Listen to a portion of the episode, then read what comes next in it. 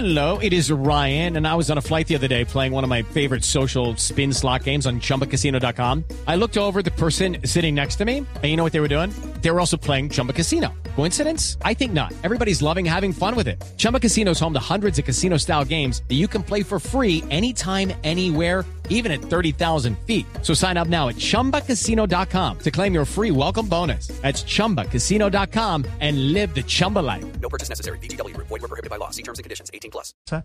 Señor ministro, bienvenido. Buenos días.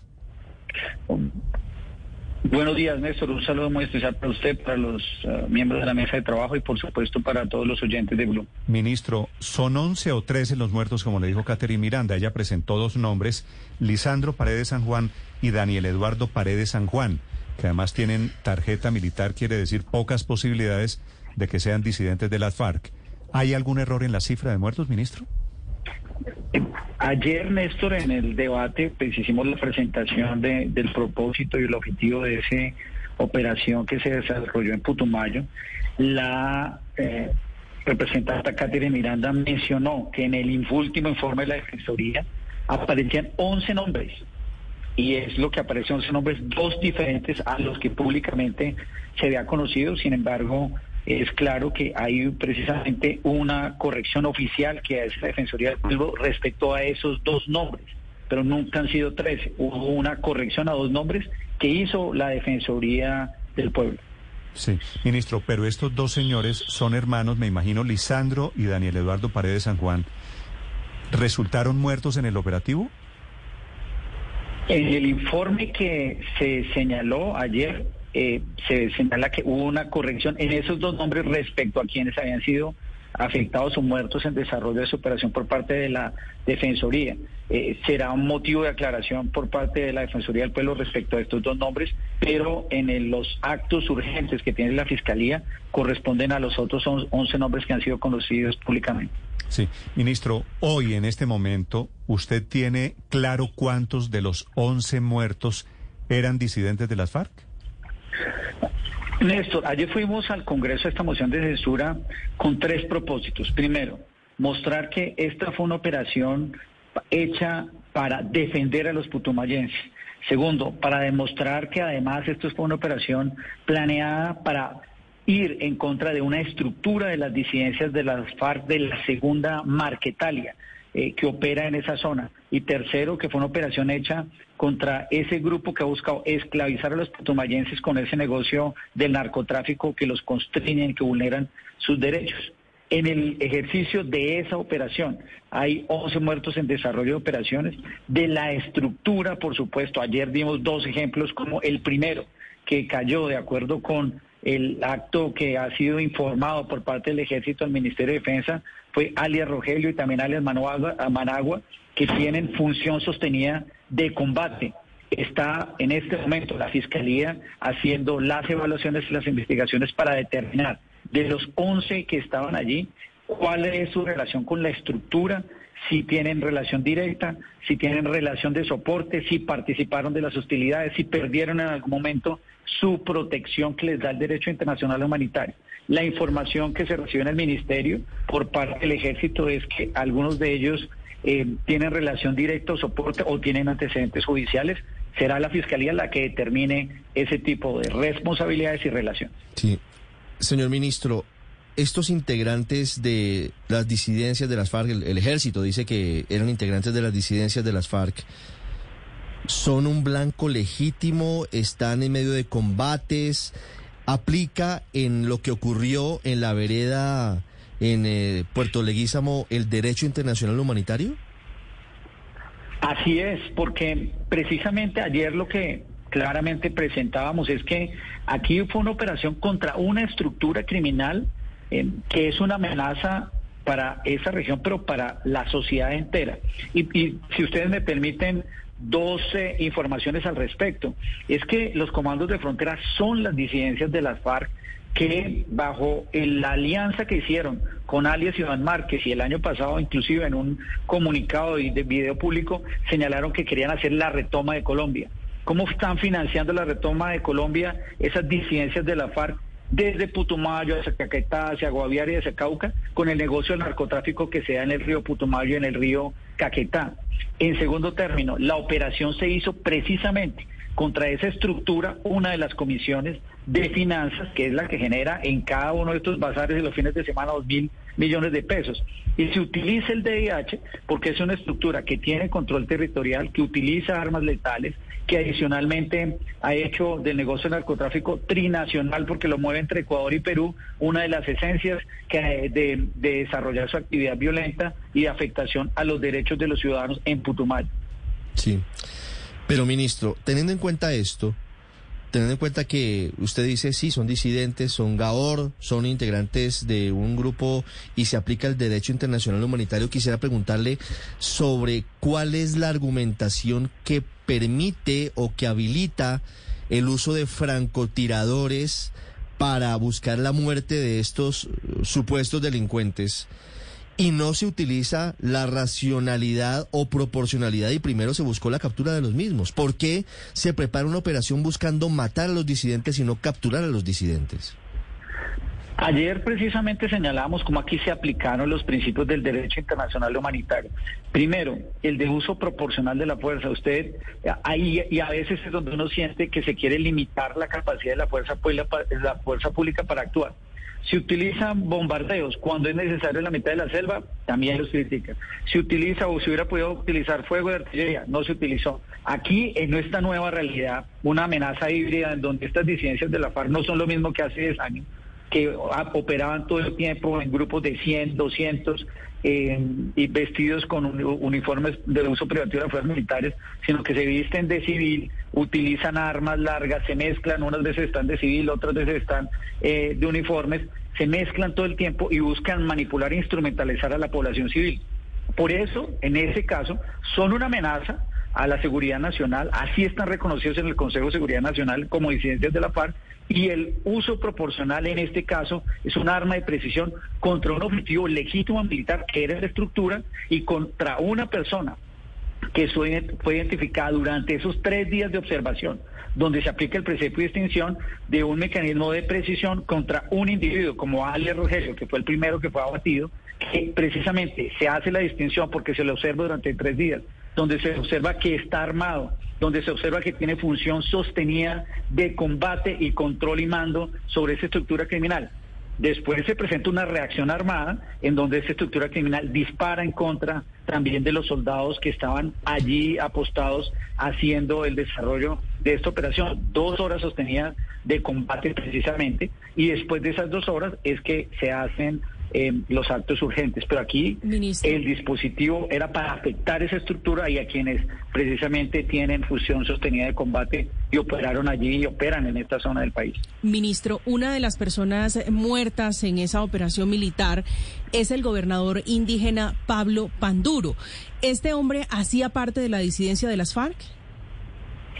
La fiscalía será la que determine cuál es la responsabilidad y la relación. Lo que ha sido señalado por el informe de inteligencia del ejército es que algunos de ellos tenían relación directa, otros eran parte de los soportes de la estructura y también determinar la fiscalía si algunos de ellos participaron de las utilidades perdieron eh, su protección que les da el derecho internacional humanitario o si en determinado caso eh, llegó a suceder que un incidente en, en esta situación, habrá que determinar la responsabilidad. Será el estudio y la investigación que haga la Fiscalía, que es la única que pueda determinar esas responsabilidades.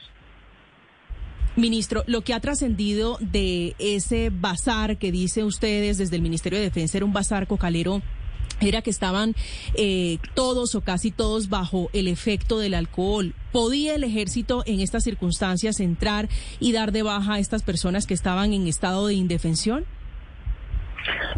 ¿Cómo se hace el operativo? Desde el año pasado, en agosto, se informa a la Fiscalía de las actividades criminales de este grupo, de este, eh, de esta comisión armada de, de las disidencias de la FARC, Comandos de Frontera y esa comisión de finanzas.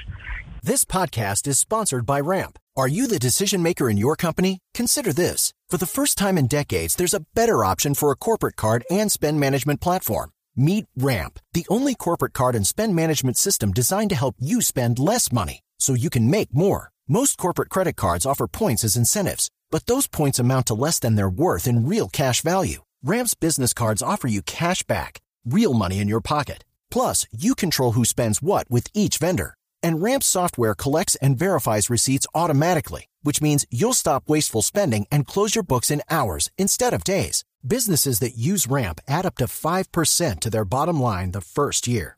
If you're a decision maker, adding Ramp could be one of the best decisions you've ever made.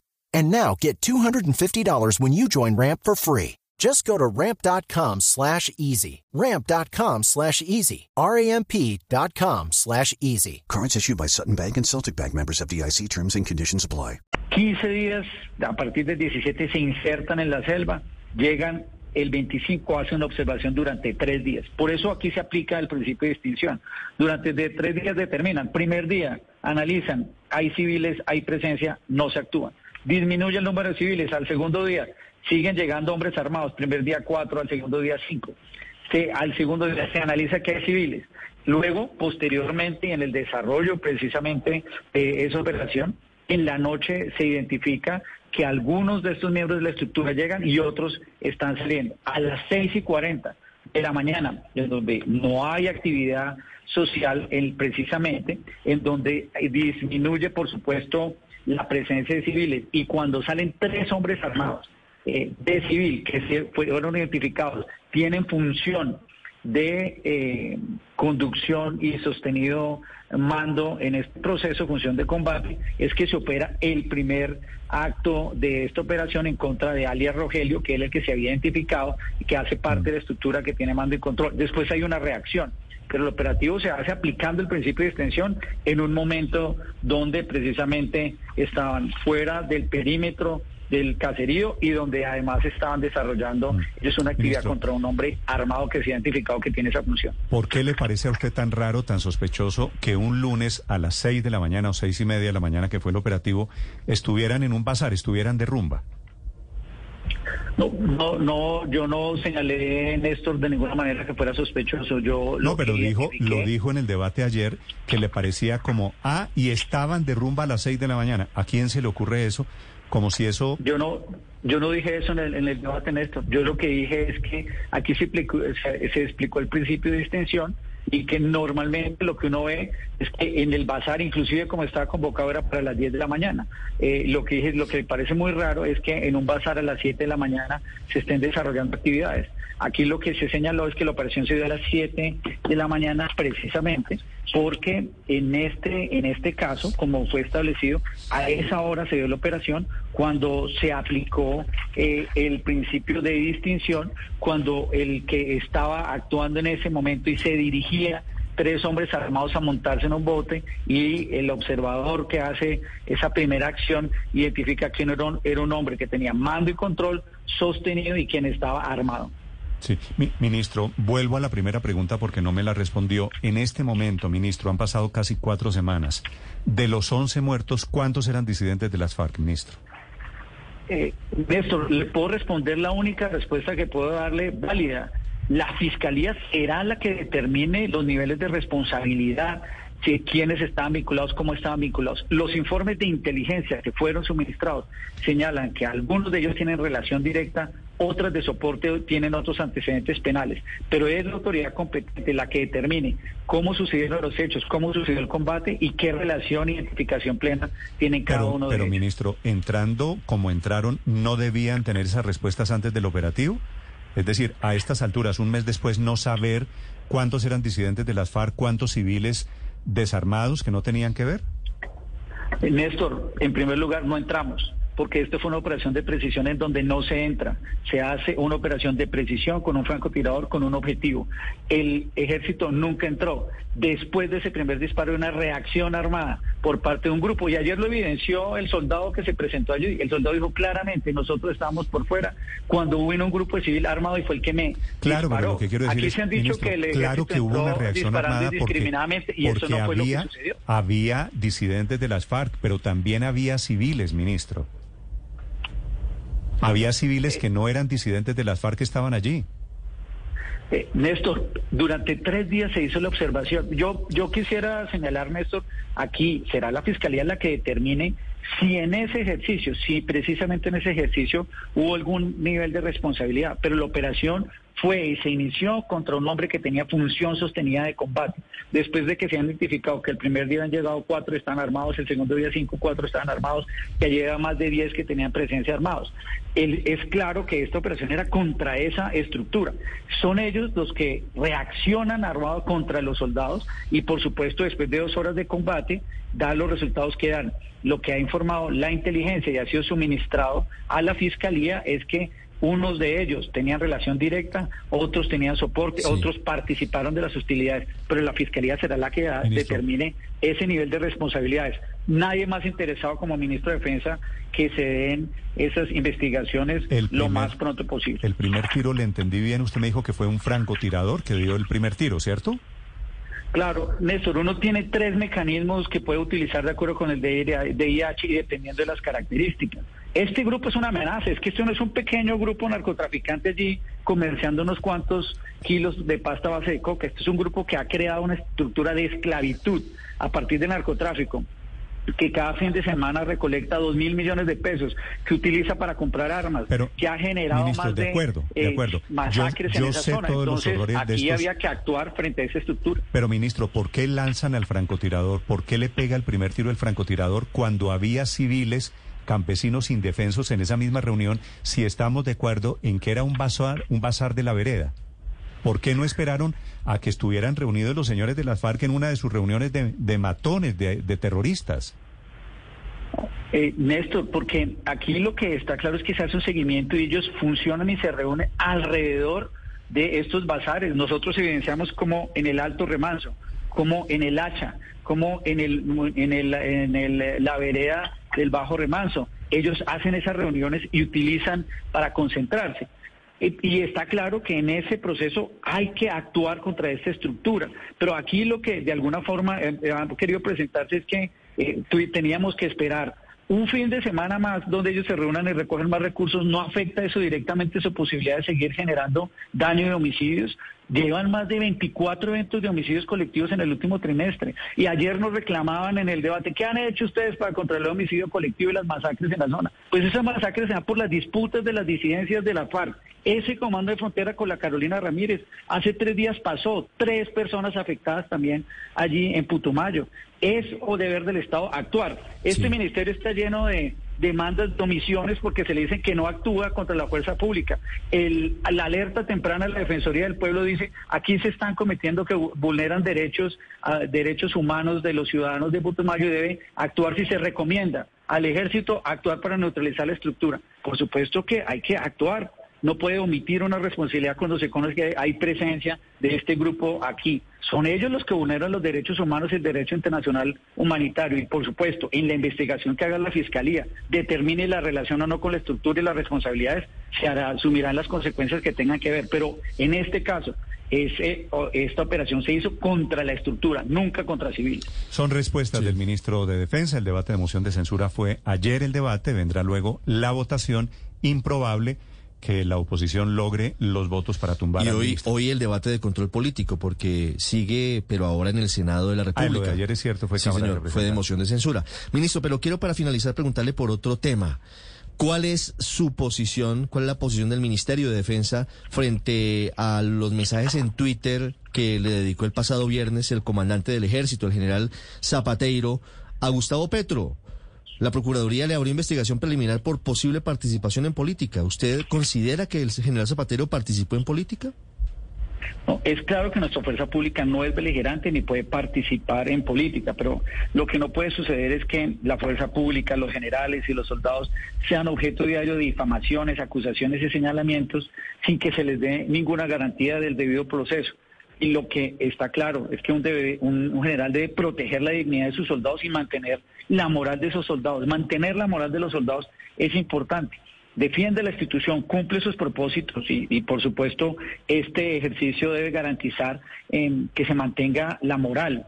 Pero aquí lo que está claro es que cada vez que se hacen señalamientos en contra de un soldado, en contra de un policía, sin fundamentos, en medios de comunicación permanentemente erosiona la legitimidad. Pero la misma Constitución en su artículo 19 dice, la función pública, la, fuerza pública no es deliberante, no podrá reunirse sino por orden de autoridad legítima ni dirigir peticiones, excepto sobre asuntos que se relacionen con el servicio y la moralidad del respectivo cuerpo y con arreglo a la ley.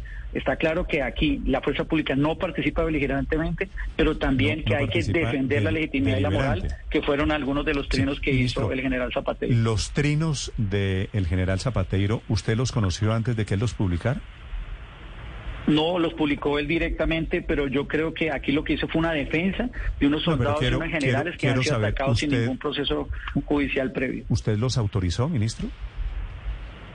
Eh, Es que nosotros no autorizamos los trinos del general, los hizo directamente. Yo estoy defendiendo una posición en la cual el general defiende la moralidad de la fuerza pública y de sus soldados. Sí, es que me pregunto si es no es el ministro de Defensa el que está para defender políticamente a los militares, no los militares que estoy de acuerdo con usted no deben meterse en asuntos de deliberación política.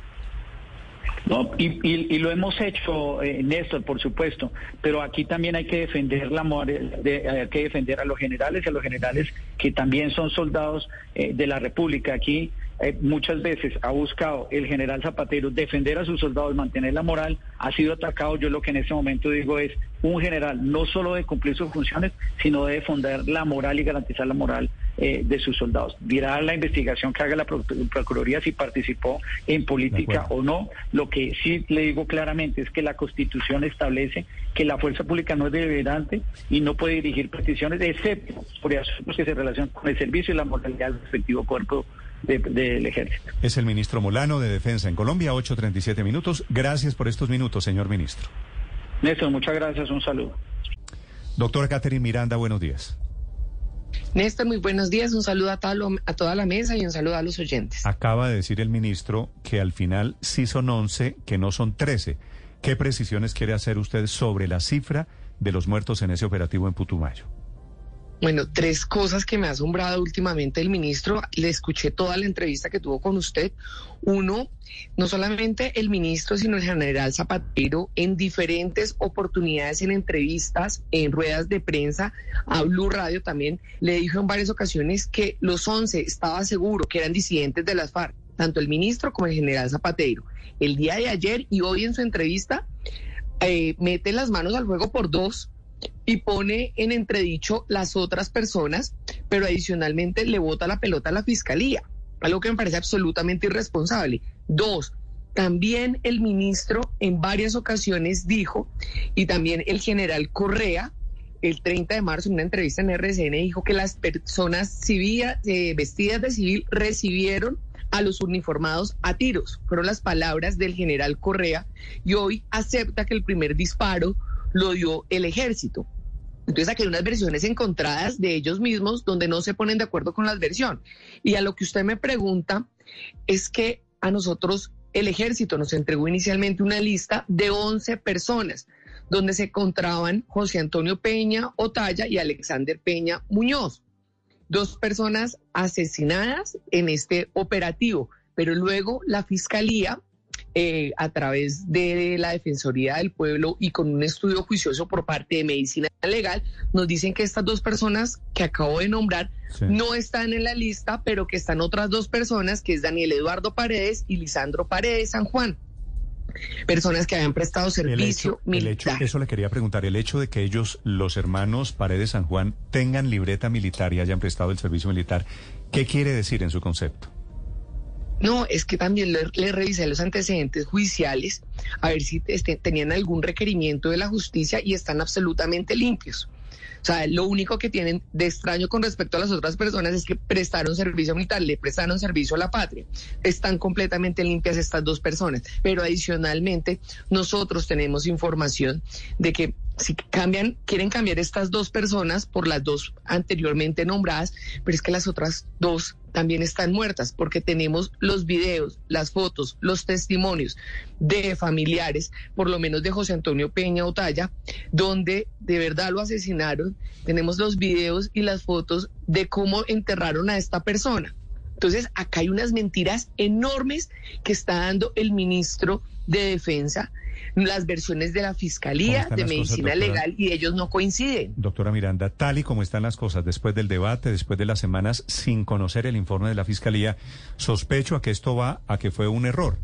pero no sabemos de qué tamaño es el error, no sabemos cuántos civiles y cuántos disidentes de las FARC. Usted, hablando con la gente de la vereda, habiendo estado enterada del detalle, ¿de qué tamaño cree que es la diferencia entre disidentes y campesinos?